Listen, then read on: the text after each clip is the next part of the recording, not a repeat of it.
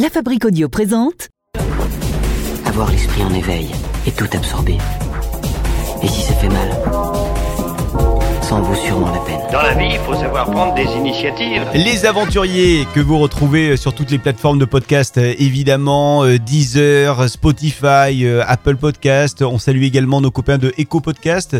Et puis, euh, vous n'hésitez surtout pas à en parler autour de vous, à aller commenter ce podcast sur Apple Podcast et pourquoi pas à lui attribuer une petite note qui fait toujours plaisir et qui permet d'ailleurs qu'il y ait plus de monde euh, au bout du, du podcast. Nous sommes aujourd'hui avec euh, Florian. Bonjour Florian. Bonjour, bonjour à tous. Alors, euh, à la base, vous êtes, euh, vous êtes un auditeur du podcast. C'est ça. Alors, qu'est-ce qui vous a amené à écouter ce, ce podcast? Est-ce que ce sont les, les aventures qu'on y raconte? C'était un peu de tout en fait. J'ai, toujours été très voyage et euh, c'est vrai que le podcast c'est un format de contenu que je ne connaissais absolument pas. Et euh, donc je suis tombé un peu dessus par hasard. Et, euh, et donc voilà en fait je suis, je consomme le voyage on va dire. Et euh, c'est vrai que les, tous les tous les témoignages et toutes les, aventures de de tout le monde, bah, ça ça motive et ça donne envie. Alors, euh, d'ailleurs, j'en profite pour dire que si euh, vous aussi, comme Florian, euh, vous souhaitez nous envoyer un petit message pour nous saluer, pour nous raconter vos aventures, vos voyages, vos expatriations, c'est possible. On vous attend soit sur les réseaux sociaux, il y a un groupe Facebook par exemple, il y a une page Twitter, bien sûr, et puis également sur les plateformes de podcast citées précédemment, également par mail, hein, c'est possible, contact lafabriqueaudio.com, la fabrique avec un K. Alors, Florian, vous, vous avez un lien avec le voyage, puisque il y a quelque temps, euh, vous avez décidé, euh, je crois que c'était à la fin de vos études, de partir vous expatrier du côté de Prague. C'est tout à fait ça. Je suis parti en République tchèque pour euh, trois ans environ, peut-être un peu plus. Mhm. Et euh, donc oui, je suis parti à Prague. C'est pas prévu du tout, ni la destination, ni la ni la durée du de l'expatriation. C'est-à-dire qu'au début, c'était le- pas trois ans qui étaient prévus. Absolument, pas, absolument pas. Ouais. Non. J'avais pas vraiment de limite en fait. Euh, dans ma tête, c'était peut-être un an. C'était, euh, c'était acceptable. Et de fil en aiguille, euh, je suis finalement resté parce que, parce que le, cadre de vie est, est top. La vie est, la vie est vraiment super là-bas. Quand on est jeune, il y a des possibilités qui sont innombrables. On peut, on peut faire vraiment énormément de choses, que ce soit au niveau du travail ou, ou de la culture, de la découverte. Donc, j'ai été, pris dans, le- dans l'engrenage. Mais alors, euh, racontez-nous un petit peu qu'on comprenne bien, qu'est-ce qui fait la différence entre euh, la vie qu'on pourrait avoir euh, à Prague et celle qu'on pourrait avoir dans nos villes françaises? Alors, je vais comparer par rapport à Paris parce que c'est, enfin, j'ai étudié à Paris, j'ai, beaucoup vécu à Paris aussi. Donc, euh, c'est une ville qui est quand même, enfin, c'est la capitale de la République tchèque. Et c'est une ville qui est à taille humaine. Et c'est super rafraîchissant de pouvoir euh, profiter d'une capitale euh, tout en pouvant se balader à pied, enfin en faire le tour, euh, le tour en une journée à pied en fait. Et euh, mis à part ça, il y a le coût de la vie qui est aussi vraiment beaucoup moins cher, beaucoup moins important. Donc on peut bien plus profiter. Et, euh, et voilà, c'est juste le fait de, de se dire aussi qu'on est en Europe centrale, on est un carrefour où on peut, on est à côté de l'Allemagne, de la Pologne, euh, de l'Autriche. Donc euh, c'est vraiment un, un tout. Qu'est-ce qui vous a marqué le plus quand vous êtes arrivé euh, en République tchèque euh, et à Prague euh, notamment? Euh, ce qui m'a marqué le plus, alors c'était une petite, une petite légende, une petite, une sorte de petite blague. Euh, sur Internet, je m'étais quand même renseigné un petit peu avant, et euh, ce qui revenait toujours, c'était le la bière en fait. Ouais. C'était le, le- donc le prix de la bière et le fait que ce soit la boisson un peu un peu nationale. Et c'est vrai que je me suis vite rendu compte que tout ça était tout ça était bien vrai. Et ils ont une culture euh, à ce niveau-là qui est assez impressionnante. Elle est bonne la bière là-bas alors? Elle est très bonne. En plus d'être peu chère? En plus d'être peu chère, elle est très bonne. ouais. Tiens, d'ailleurs, je vais saluer euh, les copains de Binous USA euh, Podcast qui parlent bière euh, régulièrement. Alors, bière des États-Unis, mais pas que. Et je vous recommande vraiment ce, ce podcast. Voilà, une petite euh, parenthèse qu'on referme. Comment elle est la, la- la bière de, de Prague? Ou de la République Alors, tchèque? Malheureusement, je suis pas expert en bière, donc euh, je, je sais pas si je vais pouvoir vraiment vous expliquer. Mais euh, il y en a énormément, il y a énormément de sortes différentes.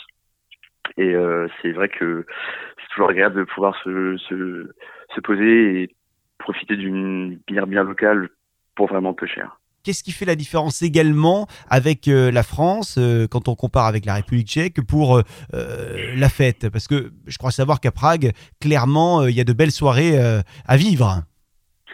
Alors, vie nocturne à Prague, c'est vrai qu'elle est assez agitée. Euh, par rapport à la France, euh, déjà, il y a, alors j'ai trouvé qu'il y avait énormément d'étrangers, beaucoup plus que, par exemple, dans les, dans les rues de Paris, quand moi je, je sortais sur Paris. Euh, donc, il y a ce côté très international. Euh, donc, c'est vraiment très très simple de pouvoir discuter avec énormément de monde qui viennent d'horizons différents. Euh, il y a aussi, bon, bah, du coup, euh, on en a un peu discuté, mais le, le coût, le coût de, le coût d'une soirée qui est quand même bien moindre par rapport à ce qu'on peut faire sur, euh, sur la capitale Mhm. française. Et, euh, et les gens sont tous vraiment très accueillants, très ouverts et c'est c'est vraiment un moment, enfin je sais pas, c'est un, un moment très sympa où on peut vraiment tous discuter et tous échanger. Et c'est vrai que j'ai trouvé ça bien plus facile de sortir et de s'amuser qu'en République tchèque qu'en qu'en France. Pour autant, euh, vous êtes revenu en France il y a quelques mois. Euh, Qu'est-ce qui a ça. fait que euh, vous avez entamé un retour vers l'Hexagone? Euh, alors, je, suis arrivé à un moment où je me suis posé la question parce que je travaille en tant que, que freelance. Donc, je suis, en, je suis rédacteur web indépendant. Vous Et, nous direz euh, ce que ça veut dire tout à l'heure. Euh, et je suis arrivé au point où je me posais la question de savoir si j'allais faire développer mon activité ou si j'allais continuer à vivre un peu le, la vie de nomade digital, donc c'est-à-dire de travailler depuis l'étranger. Et je suis arrivé à la conclusion que je voulais absolument profiter de du, de mon statut et des possibilités qui, me- qui me sont offertes en France pour euh, pour développer mon activité. Donc je suis rentré sur place euh, principalement pour des raisons professionnelles. La vie de nomade digital, qui est très à la mode en ce moment, c'est presque Oui. un art de vivre, hein. Euh, c'est une Ouais. philosophie de vie. Euh, elle, finalement, il y avait des choses qui ne vous attiraient pas dans ce mode de vie? Euh, oui et non. Enfin, j'ai beaucoup aimé la, la liberté que ça procurait, mais justement, j'ai j'avais besoin de ce. Je suis arrivé à un moment où j'avais besoin de ce cadre euh, un peu plus structurel pour pouvoir travailler et avancer. C'est surtout à ce niveau-là où j'ai pris la décision de. Après, le fait de d'être en mesure de voyager, de travailler d'où on veut, c'est c'est sûr que c'est toujours tentant.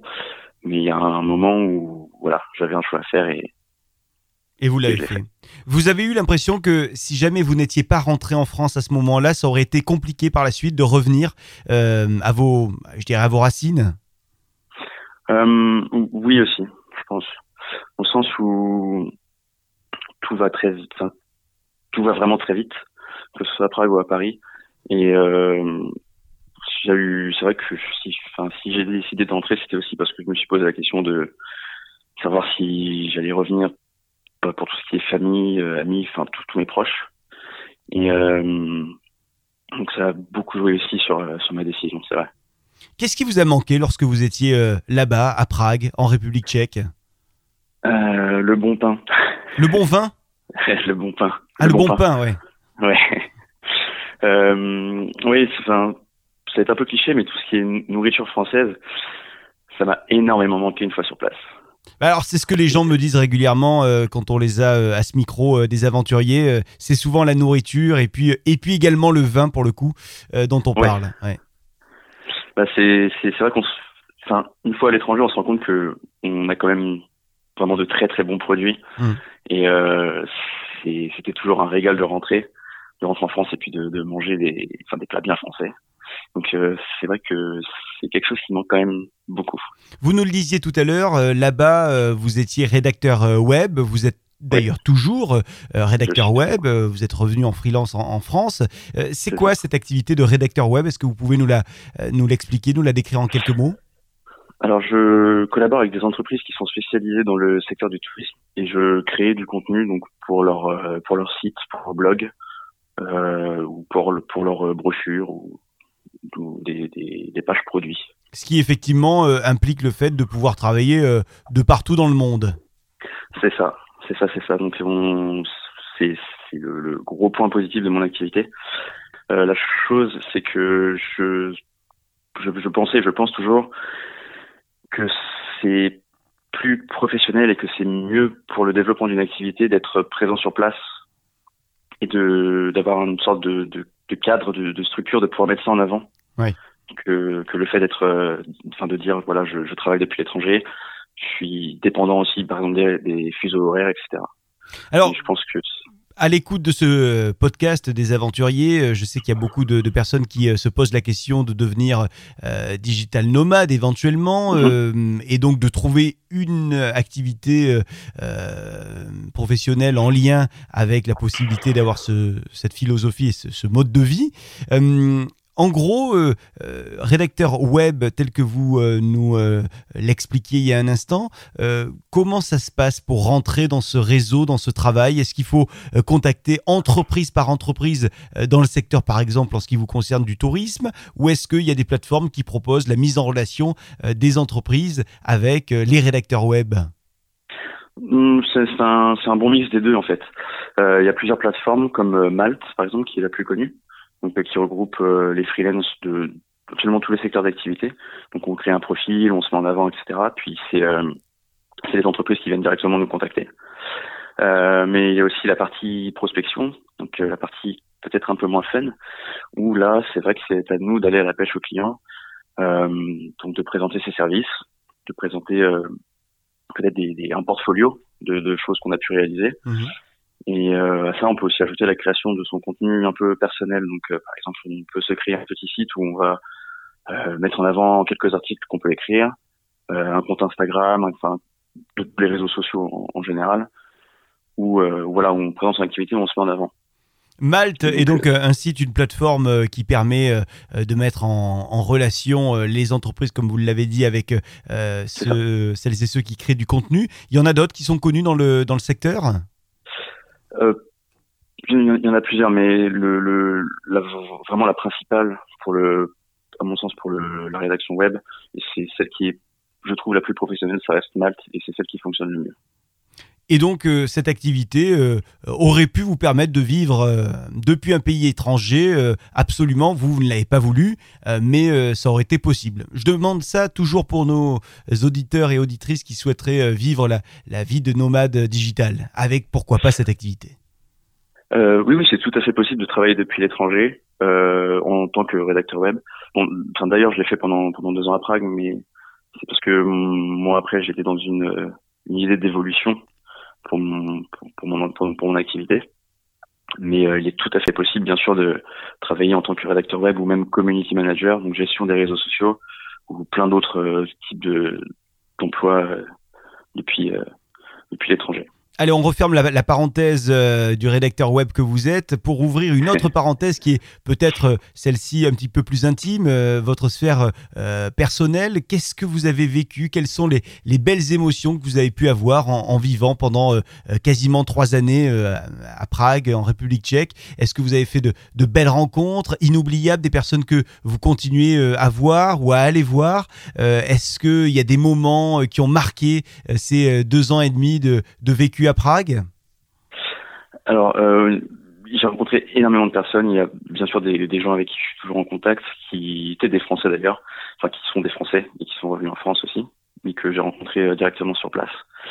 Mais euh, par rapport à la, au pays, à la ville en, elle-même, ce qui m'a vraiment le plus marqué, et c'est quelque chose que, enfin, que je pense encore aujourd'hui, c'était les, les balades dans la nuit ou dans le centre-ville avec euh, le, château de Prague qui est absolument magnifique, qui est éclairé, et toutes ces vieilles, euh, ces vieilles bâtisses, ces vieilles, ces vieilles maisons qui étaient, absolument magnifiques euh, en, plein- en plein centre-ville, en pleine nuit. C'était quelque chose qui, marque et c'est une balade que je recommande à tout le monde si les gens ont l'occasion d'aller à Prague.